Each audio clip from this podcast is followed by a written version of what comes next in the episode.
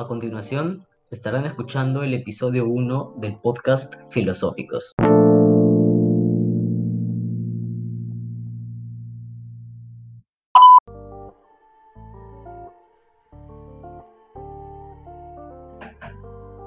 Bienvenidos a todos y a cada uno de ustedes al primer episodio de Filosóficos.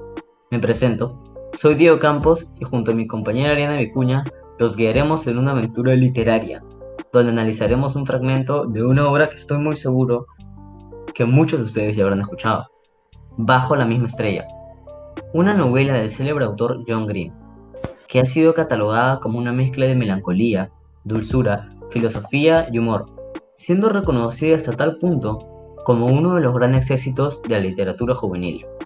Así que yo que ustedes me preparo y descubramos juntos qué enseñanzas filosóficas tiene la literatura para regalarnos el día de hoy.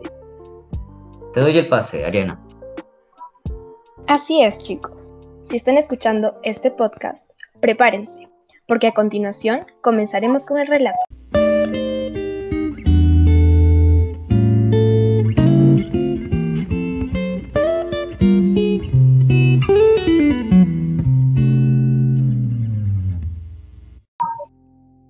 Para ser sincero, era una bruja, pero no puedes decirlo, porque tenía ese tumor y además está, en fin, está muerta. Y tenía muchas razones para ser desagradable, ¿sabes? ¿Recuerdas la parte de un dolor imperial en la que Ana cruza el campo de fútbol para ir a hacer gimnasia y se cae de rodillas en la hierba?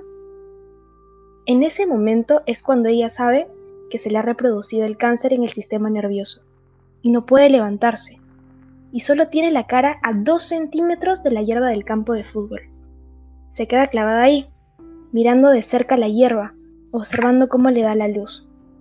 No recuerdo la frase, pero es algo así como que Ana tiene la revelación whitmaniana de que lo que define al hombre es su capacidad de maravillarse ante la majestuosidad de la creación. ¿Recuerdas esa parte? La recuerdo, le dije. Después, mientras la quimio me destrozaba por alguna razón decidí tener esperanza. No exactamente de que iba a sobrevivir, sino que me sentí como Ana en el libro, ese sentimiento de entusiasmo y gratitud por el mero hecho de poder maravillarme de las cosas. Pero, entre tanto, Caroline estaba cada día peor. Después de un tiempo volvió a su casa, y en algunos momentos pensaba que podíamos mantener una relación normal, pero la verdad es que no podíamos porque no era capaz de filtrar lo que pensaba antes de decirlo, y lo que pensaba era triste, desagradable y a menudo doloroso. Pero bueno, no puedes dejar a una chica con un tumor cerebral. Y sus padres me tenían cariño. Su hermano era un pequeño muy majo. En fin, ¿cómo vas a dejarla? Está muriéndose. Casi un año saliendo con una chica que empezaba a reírse por las buenas y señalaba mi pierna ortopédica y a su vez me llamaba pata de palo.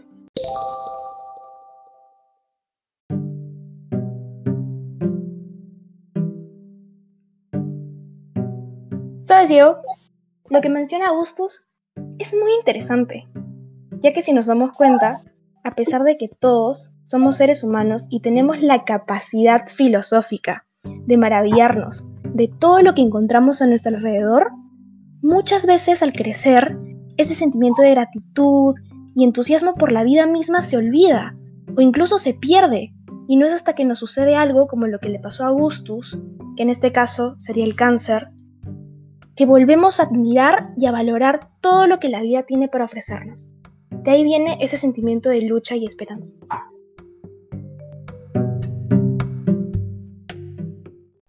Precisamente, Ariana. Por eso el título de este episodio, La realidad como misterio ya que a menudo la realidad en la que vivimos es eso, todo un misterio. Está lleno de misterios, cosas que siempre han estado ahí, pero casi nunca decidimos dedicarles el tiempo para disfrutarlas. Como escuché una vez por ahí, maravillarse es el primer paso para un gran descubrimiento. ¿Y qué mejor que aplicarlo ahora? En estos tiempos de pandemia, tenemos muchas herramientas a nuestro alcance para salir adelante poco a poco, Siempre hay que buscar la mejor forma de ver las cosas y sacarle provecho a la situación. Y bueno, así es como estaríamos concluyendo este primer episodio, que a mi parecer ha salido mucho mejor de lo que esperábamos. Me gustaría saber tu opinión, Ariana. Bueno, opino que se hacen todo lo correcto, Diego.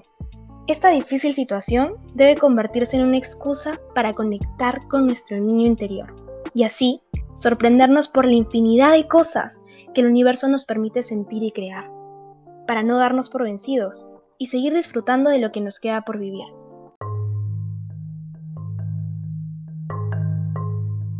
Y como ya saben, este es un podcast filosófico, así que no podemos irnos sin recordarles antes que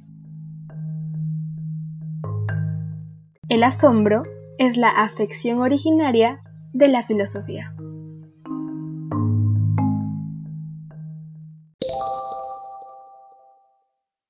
Se les dejo ahí, les dejo ahí esa frase para que puedan pensar el resto de su día o el resto de su noche. Y espero que les haya gustado el podcast y el episodio del día de hoy. Si es así, no olviden suscribirse a nuestro podcast y así podremos hacer más episodios.